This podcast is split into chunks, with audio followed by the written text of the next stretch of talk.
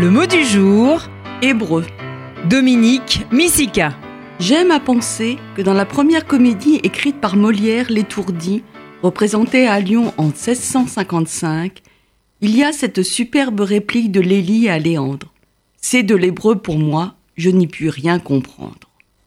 Plus près de nous, grâce au travail magnifique de Valérie Zenati, qui a traduit de l'hébreu l'œuvre d'Aaron Appelfeld, on peut lire et aimer cet écrivain magnifique, mort le 4 janvier 2018 à l'âge de 85 ans.